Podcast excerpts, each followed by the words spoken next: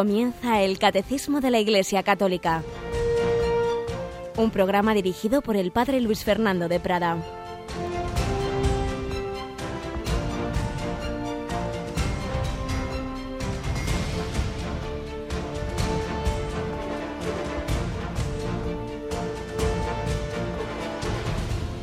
Alabados sean Jesús y María. Muy buenos días, queridísima familia de Radio María. Camino del estudio, del trabajo, en casa, quizá alguno todavía en la cama. Cada uno en esa situación donde el Señor le pone, o a veces donde nosotros por nuestra pereza quizá estamos donde no deberíamos, pero en cualquier caso el Señor nos quiere hablar, nos da su gracia para vivir este jueves. Un jueves siempre nos recuerda la Eucaristía, nos recuerda el amor fraterno, nos recuerda el ministerio sacerdotal a través del cual el Señor nos da esos grandísimos dones, pero no podemos olvidar que el primer don es siempre la vida. Estamos en ese en esta parte del catecismo en que hablamos del Dios creador y precisamente en una semana en que está muy presente la vida, cada vida importa, esa manifestación del próximo sábado a las 12 que comienza la Glorita de Ruiz Jiménez y en sintonía con ella nuestro primer comentario sobre el inicio de la vida, sobre esa mujer. Acabaremos hoy esa entrevista que le hacían a Gina sobre el hijo que estuvo a punto de abortar con síndrome de Down y escucharemos esa canción Aquí estoy yo que sirve de, de, himno, de lema también a esta, a esta manifestación. Tenemos hoy con nosotros de nuevo a Yolanda Gómez. Buenos días, Yoli. Muy buenos días, padre. Bueno, pues mm, aquí estamos siguiendo en esta semana de preparación a esa manifestación. Luego al final pues recordaremos los datos, ¿verdad? Pero de momento, según las noticias, se espera muchísima, muchísima asistencia, ¿verdad? Son muchísimos los autobuses que ya han dicho que van a, llegar a Madrid, no sé si más de 500, es una barbaridad, lo cual es muy bueno porque va a haber muchas personas que van a apoyar la vida. Claro que sí. Pues vamos a seguir nosotros, que también nos han llegado varios correos, incluso pidiéndome este, este comentario, esta entrevista que aparecía hace unos días en Religión y Libertad. Anoche mismo me llegaba una persona conocida y dice, tengo cerca de mí a alguien que quiere abortar precisamente por esto, porque espera un, niño con síndrome de Down. Quiero, quiero darle esto que nos está leyendo en antena. Pues vamos a acabar con ello en este primer comentario que hacemos en el Catecismo de la Iglesia Católica.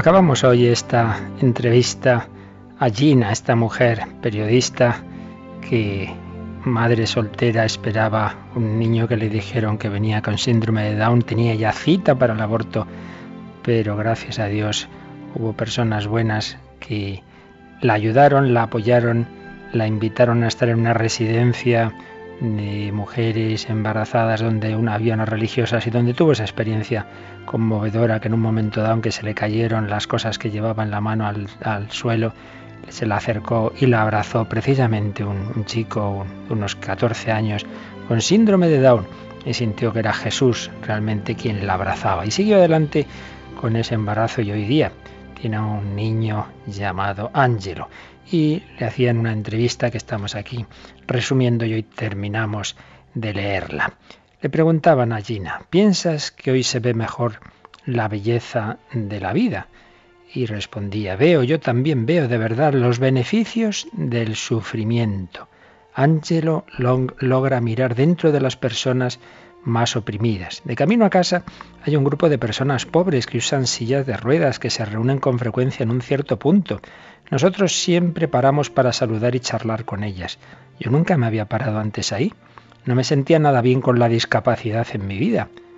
Eso era otra cosa que me hacía pelear con Dios. Señor, con todas las posibilidades, ¿me vas a dar un hijo discapacitado? Sabes que no me gustan las discapacidades, no sé lidiar con eso, dame otra cosa. Entonces, ¿tu perspectiva sobre el sufrimiento cambió? Y respondía Gina, cuando veo a alguien sufriendo reconozco que hay algo conmovedor ahí. Yo pienso que las personas que sufren conocen a Dios muy bien. Y hoy me pregunto si la vida fácil es realmente un regalo. Ángelo ya pasó por mucho dolor, porque hace poco le fue diagnosticada artritis. A causa del síndrome de Down pasa horas y horas en fisioterapia, en fonoaudiología, en terapia ocupacional. Para los niños que tienen que enfrentarse con estos desafíos desde el principio de su vida, la infancia es muy distinta. Yo doy gracias a Dios por todas las terapias y a pesar de que no tiene una vida fácil, muchas veces, en muchos aspectos, es el muchacho más alegre de su clase. Es muy fuerte. Angelo disfruta de la vida. Pues como crees que Angelo ve el mundo, el mundo es un lugar delicioso para él. La vida de Angelo en el día a día es muy buena. Él es muy confiado. Los profesores y terapeutas me comentan eso desde hace años. Él es muy seguro de sí mismo y eso me hace muy feliz. Él no es complicado, es sencillo. Yo te quiero, tú me quieres. Fácil, ¿eh? Cuando las personas conocen a Angelo, pienso que ellas piensan en su interior, él tiene algo que me gustaría tener. No le preocupa el rechazo. Y la última pregunta que le hacían a esta mujer, Gina, era, ¿qué piensas que Dios te está pidiendo con todo esto? Y respondía, en mi relación con Jesús, yo siento que Él me pide una entrega personal continua. Yo reconozco hoy la obra de Dios en mi vida. Nuestro Señor nunca interfiere en nuestro libre albedrío para que escojamos el camino que queremos, pero yo creo que Él hace cualquier cosa que pueda salvar a cada uno de sus preciosos hijos, que somos todos nosotros. Yo me quedo maravillada todo el tiempo con lo que Dios me ama y con las formas tangibles con que actúa en mi vida desde que comencé este camino de entrega a su voluntad. Nuestro Señor tenía un plan diferente del que yo tenía para mí misma y sin la menor duda, lo que Él me ofrece es mucho mayor y mejor que lo que yo hubiera podido haber pensado. En mi vida anterior yo nunca habría imaginado ser madre de un niño con síndrome de Down, pero hoy veo cuán perfecto es el plan de Dios. Sinceramente, es increíble que Dios me haya dado a Ángelo y me haya concedido la gracia de ser su mamá. Es increíble lo bendecida que he sido. Pues esto lo podemos aplicar a tantas realidades, queridos amigos y hermanos, cuando nos revelamos con Dios, ahí esto no puede ser, si nos fiamos de Él, al final tendremos que reconocer que Dios sabe más que nosotros que mis caminos no son vuestros caminos, y esos caminos muchas veces dolorosos son los que más nos convienen. Pero todo esto lo pudo descubrir llena porque hubo personas junto a ella que la ayudaron. Qué importancia ayudar al que sufre y particularmente a esa mujer embarazada tantas veces sola. Recordamos esa canción que nos recuerda esa cercanía, ese aquí estoy yo, estoy junto a ti que necesitas mi ayuda.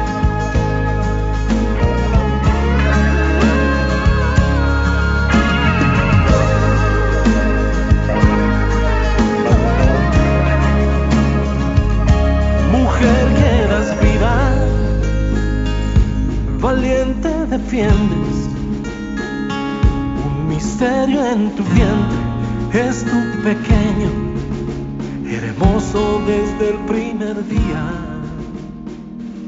Abandonada por unos, indiferentes hay otros, insensibles los poderosos que piden deshacerte de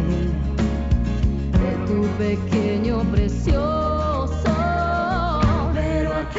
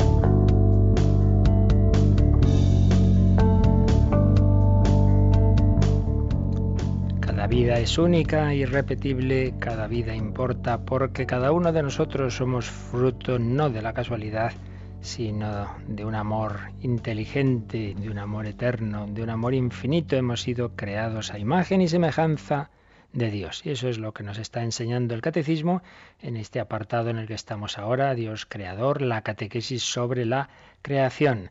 Ayer veíamos tres números de letra pequeña, eh, uno de ellos con las diversas teorías que ha habido en la historia de la humanidad, las principales teorías sobre el origen del mundo, pues las de respuestas de tipo mitológico y ya dentro de la filosofía el panteísmo, todo de alguna manera es Dios o todo procede necesariamente de Dios, el dualismo, hay como dos grandes principios, dos dioses, un origen de lo bueno, otro origen de lo malo, la gnosis, en la que habría habido una caída eh, de la que procedería lo material, como si todo lo material, como si la materia, el cuerpo fuera algo malo, y las respuestas más modernas eh, del deísmo, esos filósofos de la ilustración que creían, sí, en un Dios, pero un Dios que ha creado el mundo y luego se ha desentendido de él, y ya finalmente los materialismos ateos, no hay más que materia eterna, lo cual, como ya decíamos, la propia ciencia hoy día lo desmiente, pero el que no quiere creer en Dios, pues bueno, tiene que agarrarse a lo que sea.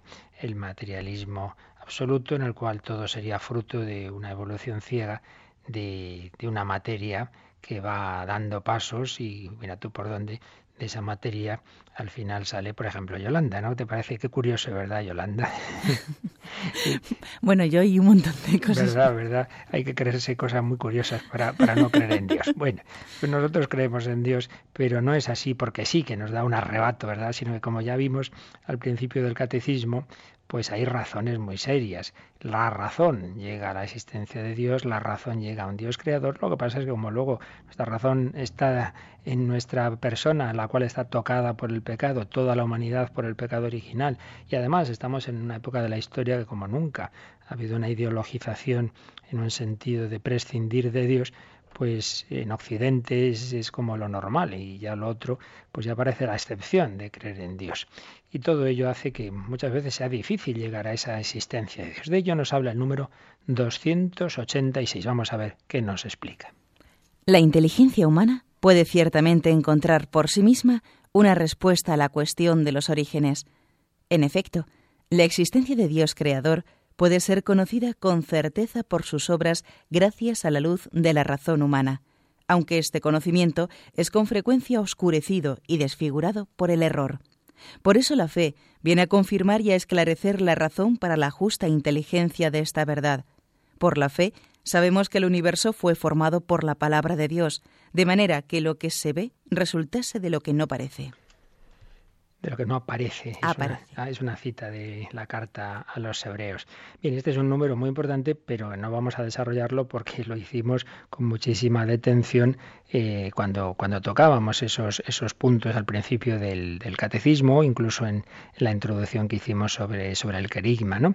Y en otros programas, y por supuesto tenemos magníficas conferencias del padre Carreira, del padre Sayés, que también muchas veces hemos puesto en, en Radio María. En definitiva, se nos viene a decir que una razón razón limpia, una razón que, que busque la verdad, pues, pues fácilmente ve, ve esas razones, esos indicios que le llevan a la existencia de Dios, pero que luego, como decíamos antes, y aquí explica el catecismo, como de hecho nuestra razón está, el conocimiento está con frecuencia oscurecido y desfigurado por el error, pues muchas veces no llega a Dios.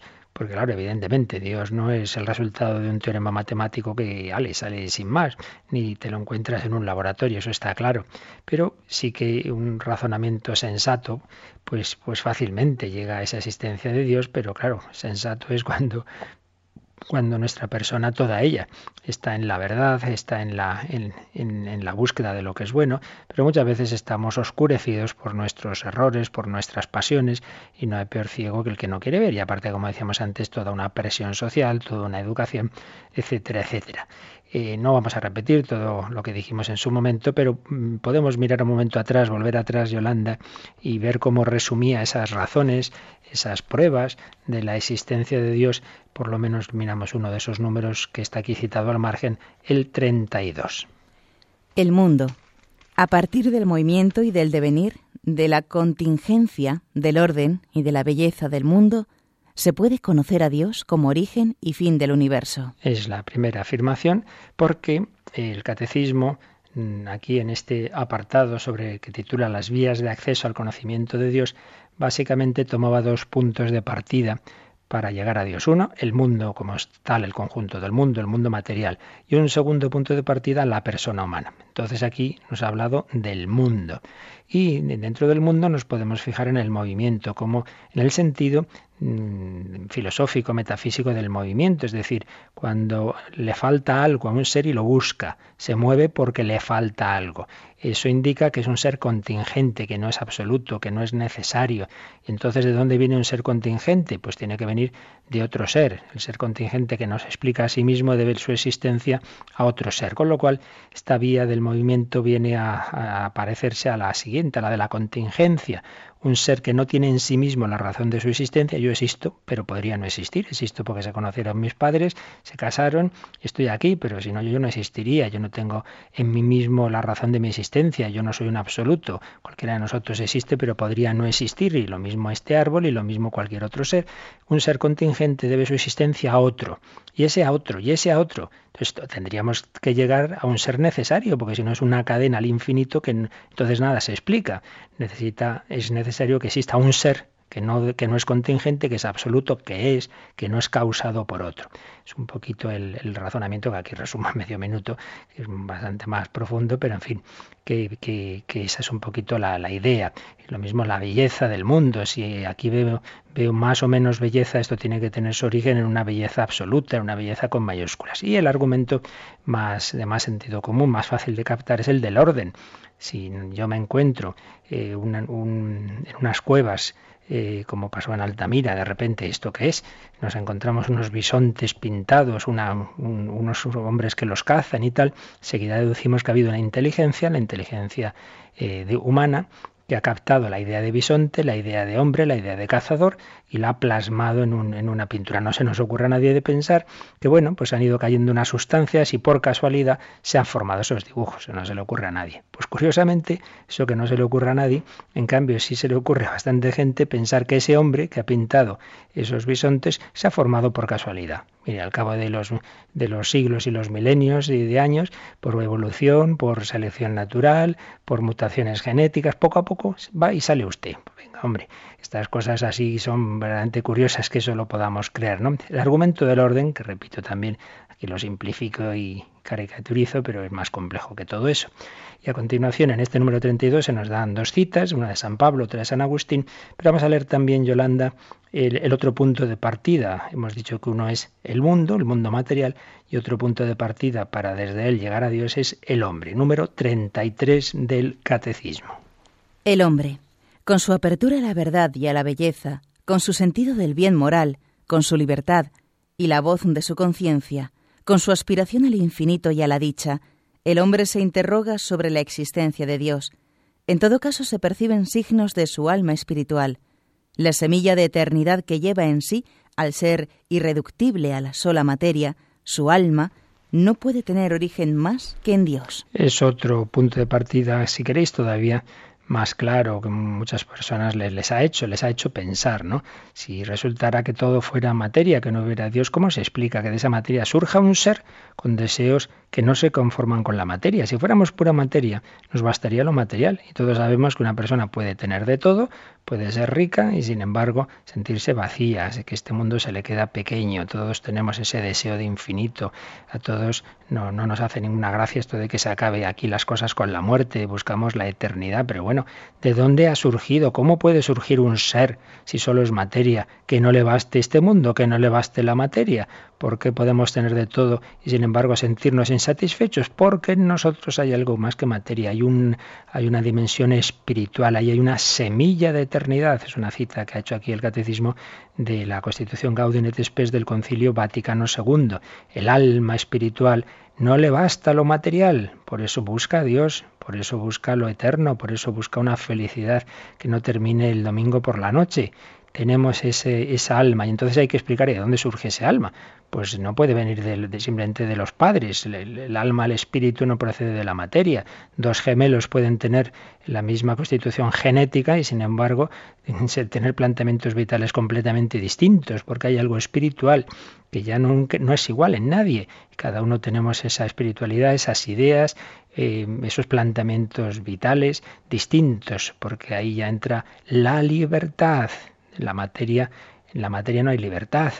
Un, un, perro pues no se tira por un barranco, no se suicida, pero un ser humano en su pleno uso de razón puede tomar una decisión y así lo han hecho en la historia y hacen pues por desgracia muchas personas de ir contra los instintos, el instinto de conservación y con su libertad eh, suicidarse, por ejemplo, ¿no? Bien, punto de partida del mundo, el hombre. Repito que aquí he resumido en unos minutos lo que vimos con mucha más extensión. Quien, quien no lo oyera entonces, pues ya sabe que en torno a esos números 32, 33 del catecismo vimos esas pruebas, eh, no en el sentido de pruebas de laboratorio, ya se entiende, sino de argumentos convincentes, convergentes de la existencia de Dios. Por tanto, volviendo a nuestro número 286, lo que se nos está diciendo es que, que, la razón puede llegar a un Dios creador, pero luego en la práctica, pues por todas las razones que antes decíamos, necesitamos moralmente, es decir, en muchos casos es necesario no solo la razón, sino la revelación. Y la revelación la palabra que Dios nos ha dicho en la historia, esa revelación que está recogida en el Antiguo Testamento y que llega a su culminación en la encarnación de la palabra de Dios en Cristo. De muchas maneras habló Dios a nuestros padres por los profetas, dice el primer versículo de la carta a los hebreos, en esta etapa final nos ha hablado por el Hijo. Pues bien, esa revelación nos dice claramente lo que nuestra razón ya podía intuir y concluir, que este mundo ha sido creado por la palabra de Dios. Antes no había nada y uh, Dios ha creado el mundo, es lo que se llama la creación de la nada, ex nihilo en latín. Pues bien, esto nos lo sigue explicando cómo lo ha ido revelando Dios el siguiente número, el 287. La verdad en la creación es tan importante para toda la vida humana que Dios, en su ternura, quiso revelar a su pueblo todo lo que es saludable conocer a este respecto. Más allá del conocimiento natural que todo hombre puede tener del Creador, Dios reveló progresivamente a Israel el misterio de la creación. Él, que eligió a los patriarcas, el que hizo salir a Israel de Egipto y que al escoger a Israel lo creó y formó, se revela como aquel a quien pertenecen todos los pueblos de la tierra y la tierra entera, como el único Dios que hizo el cielo y la tierra. Aquí se ha hecho una síntesis de cómo se fue revelando Dios a Israel como el creador. Más allá de ese conocimiento natural que todo hombre puede tener, como decíamos, por la mera razón, por el sentido religioso que todos los seres humanos llevamos dentro, que nos hacen mirar hacia el cielo, más allá de eso, Dios habló Dios habló y se reveló progresivamente a Israel. Pero lo hizo de una manera vital, no de una manera filosófica, metafísica, pues mira, he creado todo de la nada, no, sino de una manera vital en el sentido de que primero Dios hizo ver a Israel por la propia experiencia su omnipotencia, lo que parecía imposible, que Israel fuera liberado de Egipto, pues fue posible.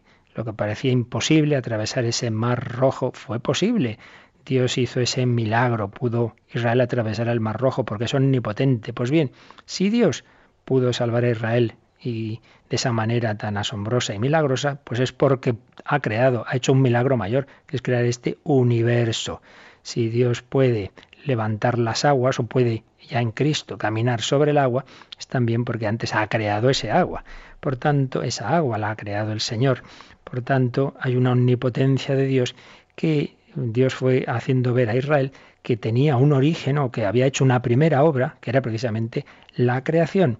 El mismo que salva a Israel, el mismo que hace esos milagros, es el que ha hecho ese primer milagro de hacer el cielo y la tierra.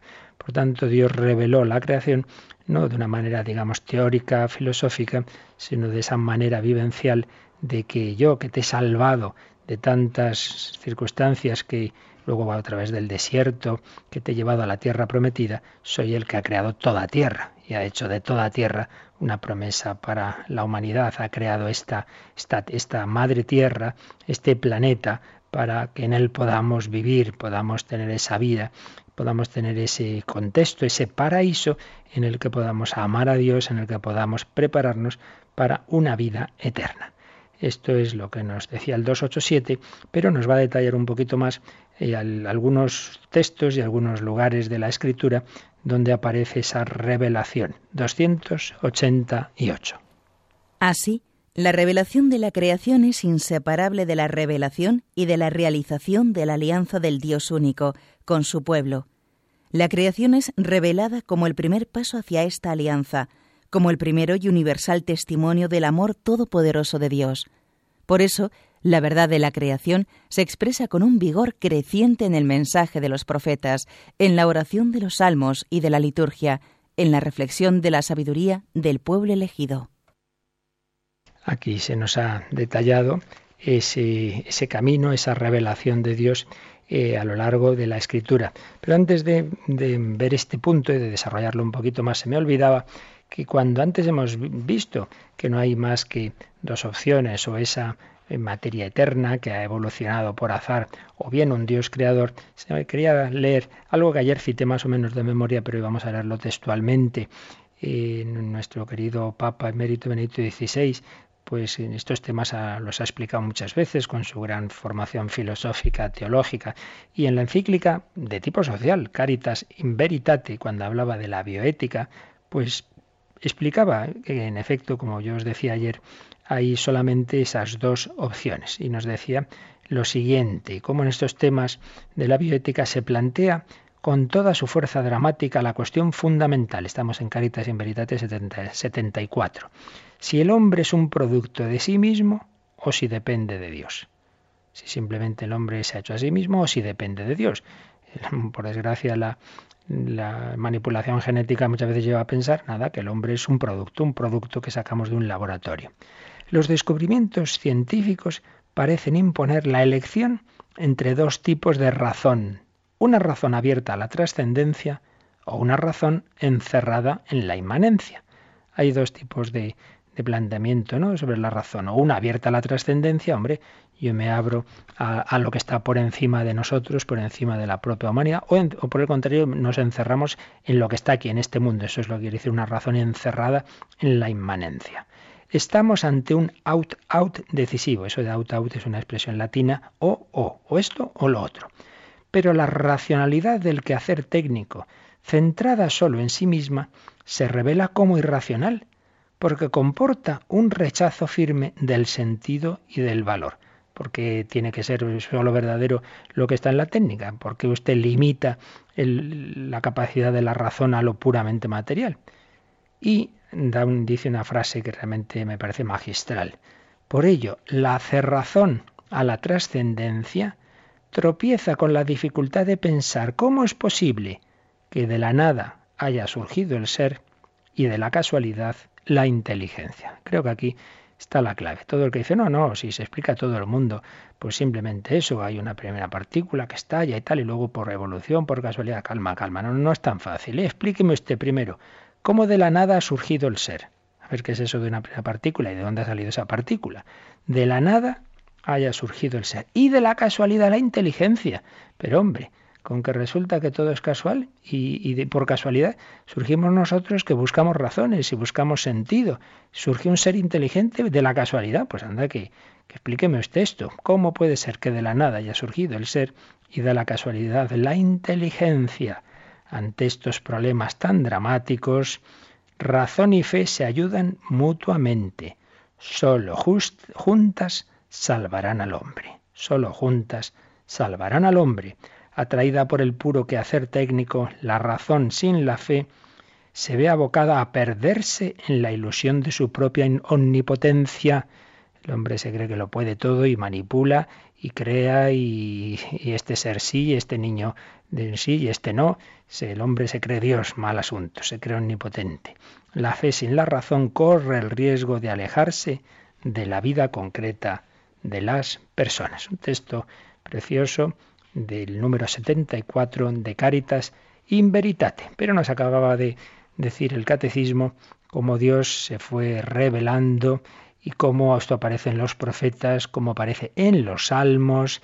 Pues vamos a hacer nuestro momento de meditación, nuestra reflexión orante también con un salmo cantado en, hebreo, el salmo 136 o 135, porque nos extraña que muchas veces los salmos parece tienen dos números, porque según cómo se cuenten a partir de uno de, los salmos, que a veces se parten dos y a veces no, pues hay dos numeraciones.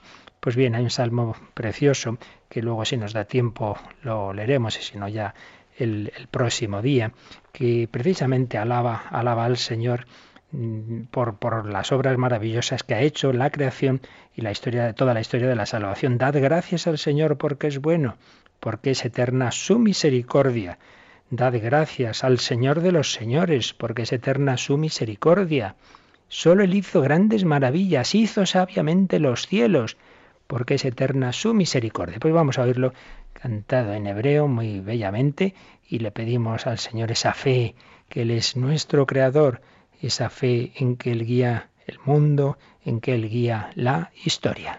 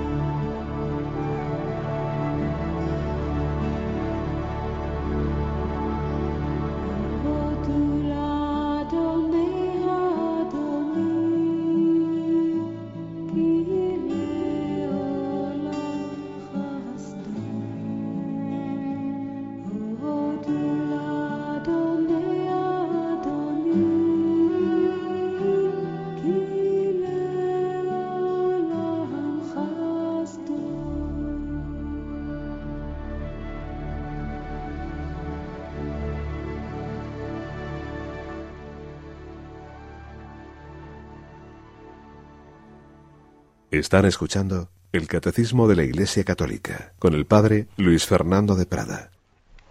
Sin duda un precioso salmo, dad gracias al Señor porque es bueno y precisamente la primera obra en que Él ha, ha mostrado esa su bondad ha sido la creación. Por eso nos ha dicho este número 288 que la creación se revela como el primer paso hacia la alianza. Sabéis que la alianza es uno de los términos clave de toda la revelación. Dios ha ido haciendo diversas alianzas a lo largo del Antiguo Testamento con Noé, con, con- con los patriarcas, muy particularmente con Abraham, con Isaac y Jacob, pero esa gran alianza que es tan importante que tenemos en el Sinaí con el pueblo de Israel, todas ellas van preparando la alianza nueva y eterna, no sellada con sangre de animales, sino en la sangre del Cordero Inmaculado Jesucristo.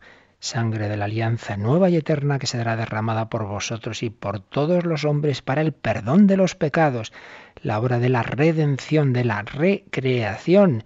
El Hijo de Dios nos da su Espíritu que recrea nuestro corazón, que perdona nuestros pecados, que nos hace empezar de cero, que nos da una nueva vida.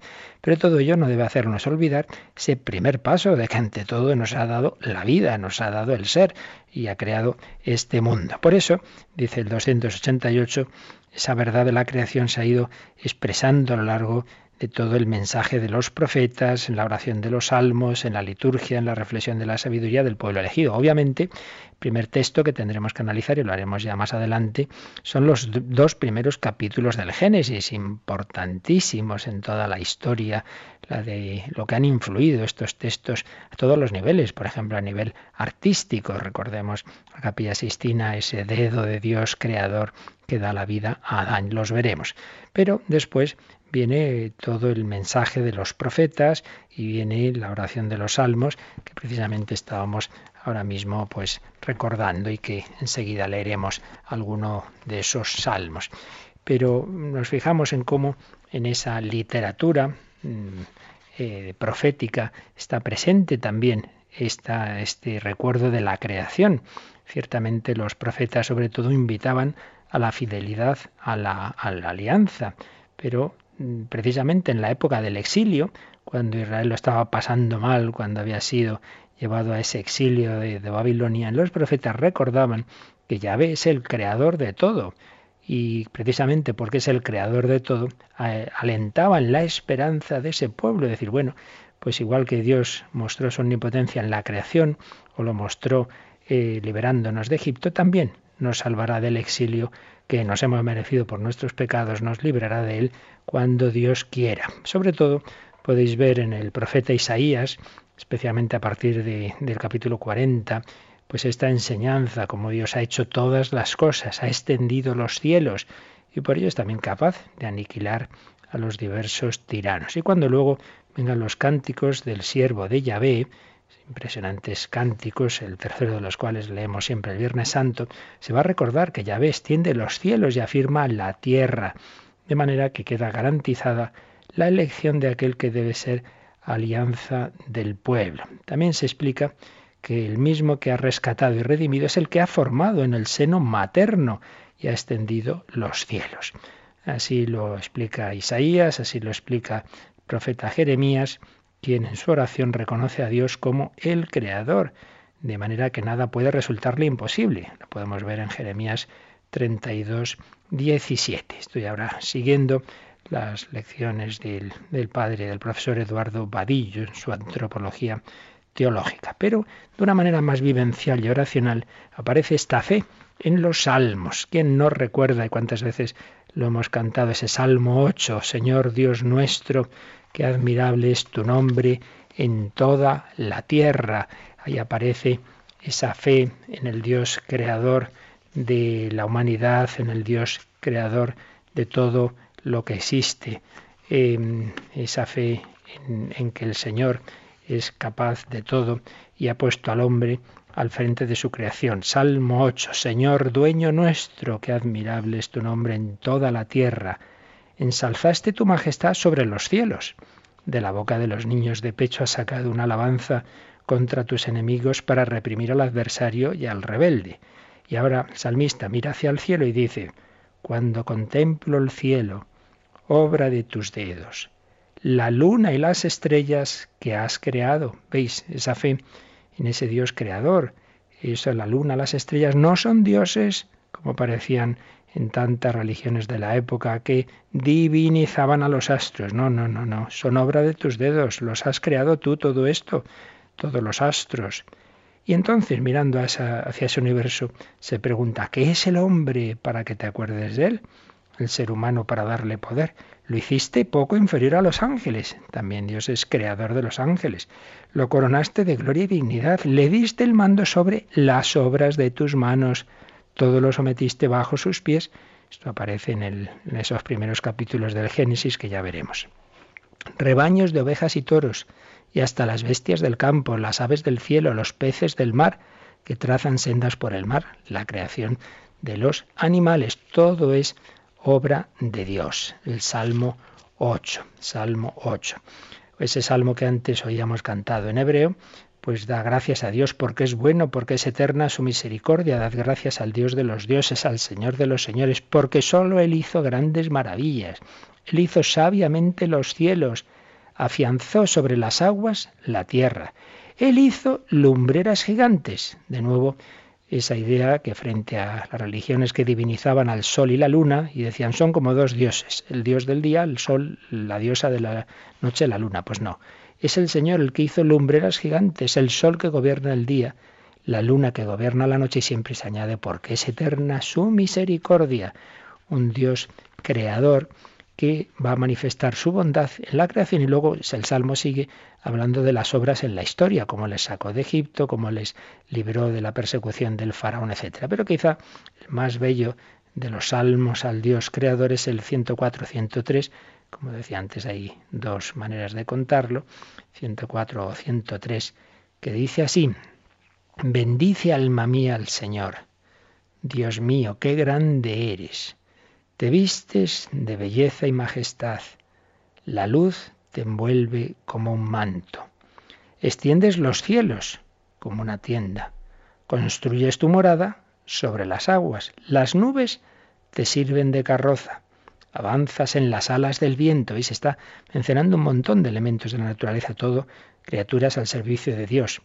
Los vientos te sirven de mensajeros, el fuego llameante de ministro asentaste la tierra sobre sus cimientos y no vacilará jamás. La cubriste con el manto del océano y las aguas se posaron sobre las montañas. Pero a tu bramido huyeron, al fragor de tu trueno se precipitaron, mientras subían los montes y bajaban los valles, cada cual al puesto asignado. Dios ha puesto a cada, cada elemento de la naturaleza en su lugar. Trazaste una frontera que no traspasarán y no volverán a cubrir la tierra. De los manantiales sacas los ríos, para que fluyan entre los montes. En ellos beben las fieras de los campos. El asno salvaje apaga su sed. Junto a ellos habitan las aves del cielo. Y entre las frondas se oye su canto. Aquí está, aparece otra idea, y es la providencia de Dios, que todo lo ha hecho bien, de manera que provee de alimento a unos animales pues precisamente dándoles desde la propia naturaleza lo que necesitan. Desde tu morada riegas los montes y la tierra se sacia de tu acción fecunda. Haces brotar hierba para los ganados y forraje para los que sirven al hombre. De nuevo, la misma idea. Dios alimenta también a los animales y sigue diciendo él también este salmo. Él saca, el hombre saca pan de los campos también el hombre se alimenta con lo que hay en la naturaleza. Él saca pan de los campos y vino que le alegra el corazón, y aceite que da brillo a su rostro, y alimento que le da fuerzas. Se llenan de savia los árboles del Señor, los cedros del Líbano que él plantó. Allí anidan los pájaros. En su cima pone casa la cigüeña. Como veis, es todo un repaso precioso por toda la naturaleza. Los riscos son para las cabras, las peñas son madriguera de erizos. Hiciste la luna con sus fases. El sol conoce su ocaso. Pones las tinieblas y viene la noche. Y rondan las fieras de la selva. Los cacharros rugen. Uy, perdón, los cacharros no. Los cachorros rugen por la presa, reclamando a Dios su comida. Qué bonito. Los cachorros rugen Están reclamando a Dios su comida. Ay, que tenemos hambre. Cuando brilla el sol se retiran y se tumban en sus guaridas. El hombre sale a sus faenas, a su labranza hasta el amanecer. Y entonces, pues el salmista, todo esto le lleva a alabar a Dios diciéndole, ¿cuántas son tus obras, Señor? Y todas las hiciste con sabiduría. La tierra está llena de tus criaturas. Pero de nuevo sigue mirando al mundo y dice, ahí está el mar, ancho y dilatado. En él bullen sin número animales pequeños y grandes, lo, surjan, lo surcan las naves y el leviatán que modelaste para que retoce. Todos ellos aguardan a que les eches comida a su tiempo. De nuevo la idea de la providencia, Dios nos alimenta, se la echas y la atrapan, abres tu mano y se sacian de bienes. Escondes tu rostro y se espantan, les retiras el aliento y expiran. Si Dios retirara un momento su aliento, su providencia, todos moríamos y vuelven a ser polvo, pero envías tu aliento y los creas y repueblas la faz de la tierra. De aquí viene esa oración que hacemos al Espíritu Santo, envías tu Espíritu Señor y renueva la faz de la tierra. Gloria a Dios para siempre. Goce el Señor con sus obras. Cuando Él mira la tierra, ella tiembla. Cuando toca los montes, humean. Y termina así. Cantaré al Señor mientras viva. Tocaré para mi Dios mientras exista. Que le sea agradable mi poema y yo me alegraré con el Señor. Que se acaben los pecadores en la tierra, que los malvados no existan más. Bendice, alma mía, al Señor. Es muy típico, se llama el paralelismo hebreo. La misma frase con la que empezó el salmo es con la que termina. Bendice, alma mía, al Señor. Y rápidamente hacemos alusión a uno de los últimos salmos. Sabéis que hay 150 salmos. Por eso también el rosario tuvo, aunque ahora luego Juan Pablo II añadió un, una cuarta parte, tenía tres partes, 150 de Marías, que era un poco como una especie de, para muchos de sustitución de los salmos.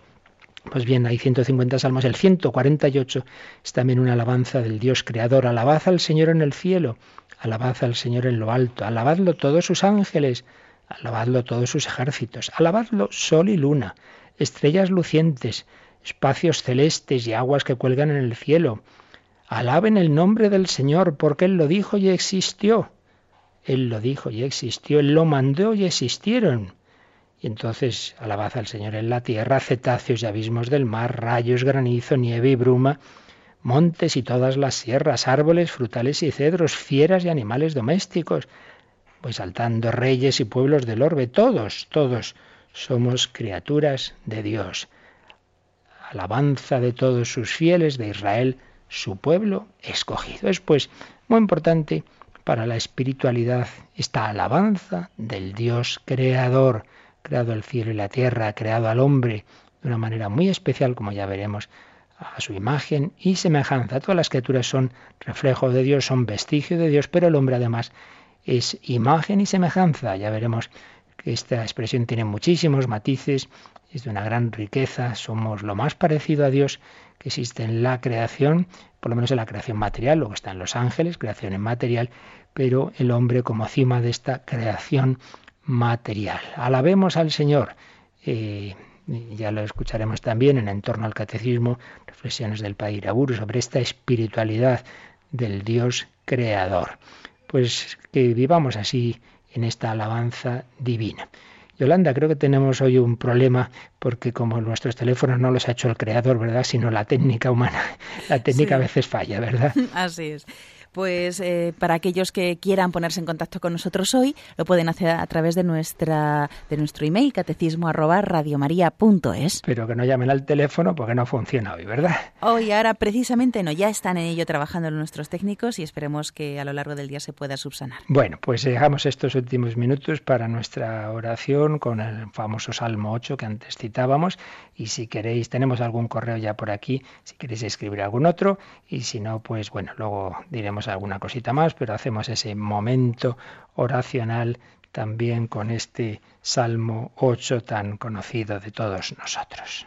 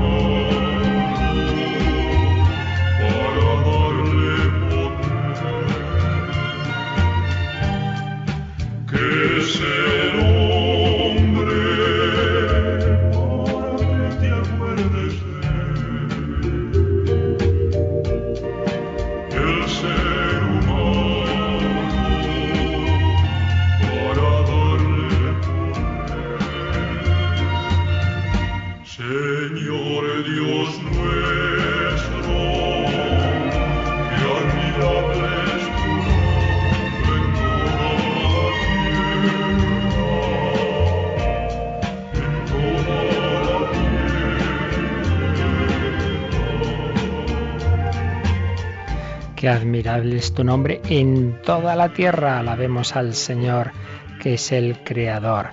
Ayer nos escribía Francisco Payá que él comparte esa idea de una evolución, pero una evolución programada por Dios. En efecto, no es contradictorio creer en, en la creación y a la vez pensar que Dios ha creado no de repente todo, sino de una manera evolutiva. Luego hay muchas formas de explicarlo, como vimos en su momento. Y luego nos dice que no hemos tocado el tema del mal, que no lo hemos explicado, claro que no, ya lo dijimos que era una mención que hacíamos, que hacía el catecismo ayer, pero ya vimos algo hablando de la omnipotencia divina y lo veremos más a fondo cuando hablemos de la providencia.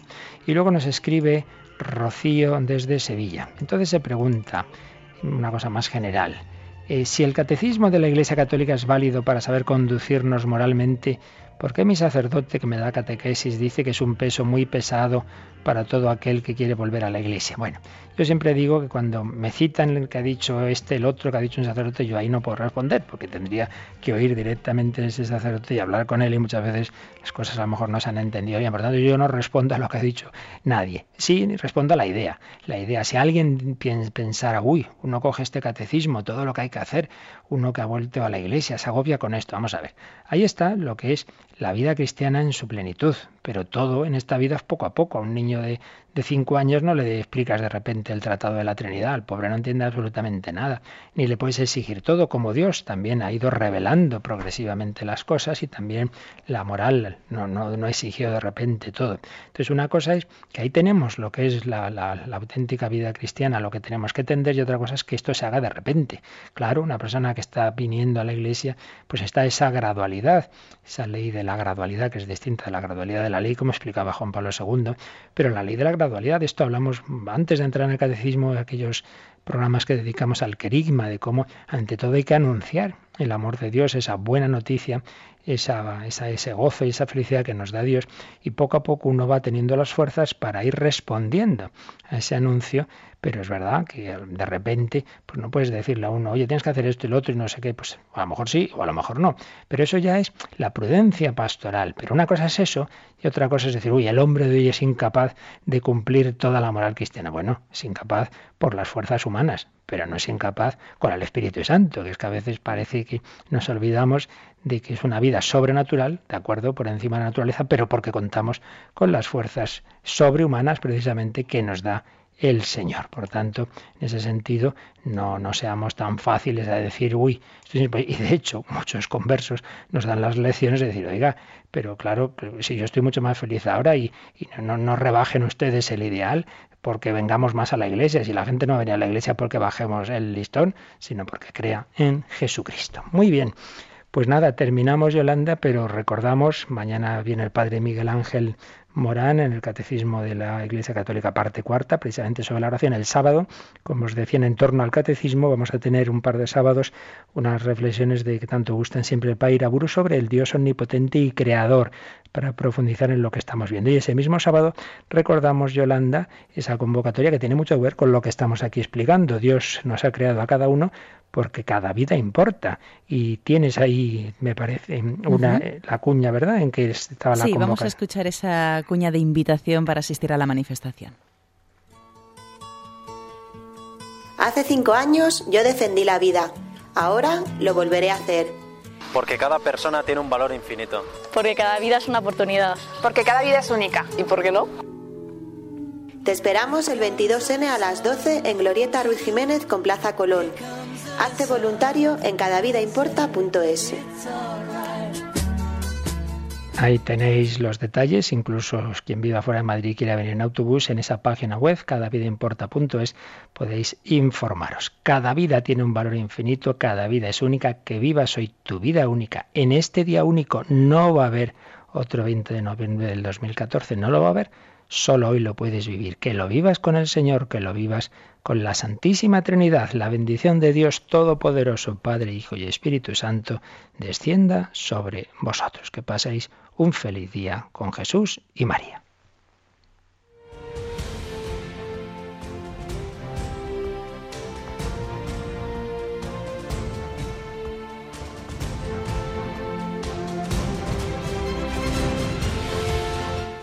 Han escuchado en Radio María el Catecismo de la Iglesia Católica, un programa dirigido por el Padre Luis Fernando de Prada.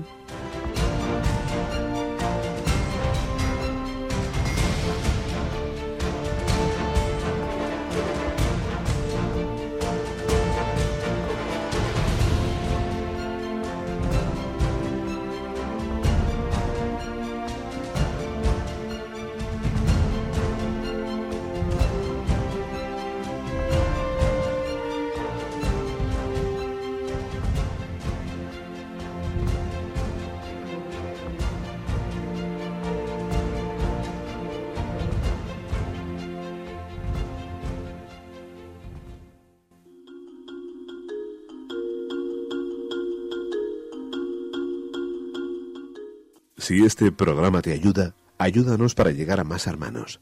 902-500-518. Radio María, la fuerza de la esperanza.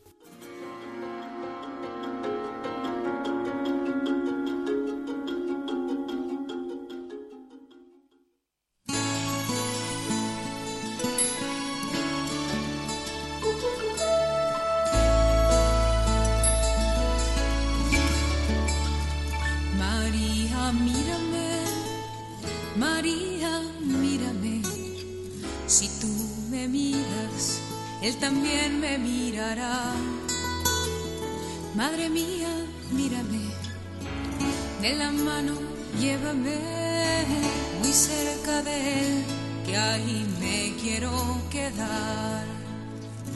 María, cúbreme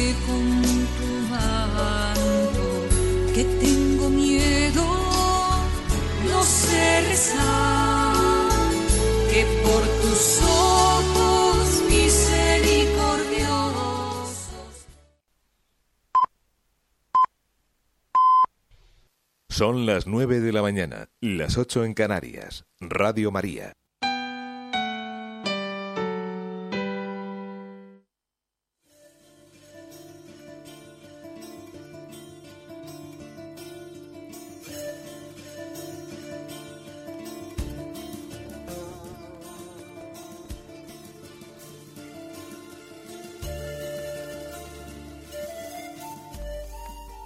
Palabra y vida.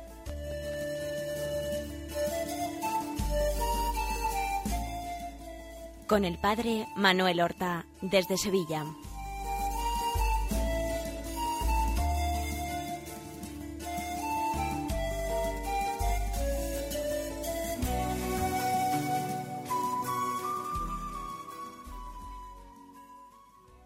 Alabados sean Jesús y María. Muy buenos días, queridos amigos, oyentes de Radio María y seguidores del programa Palabra y Vida. Hoy es el jueves de la trigésimo tercera semana del tiempo ordinario. Entramos en un triduo de preparación a la solemnidad de Cristo Rey. Queremos proclamar la soberanía de Cristo sobre el universo, sobre nuestro mundo, sobre cada sociedad humana, sobre cada corazón humano. Y vamos a seguir a la escucha de la palabra de Dios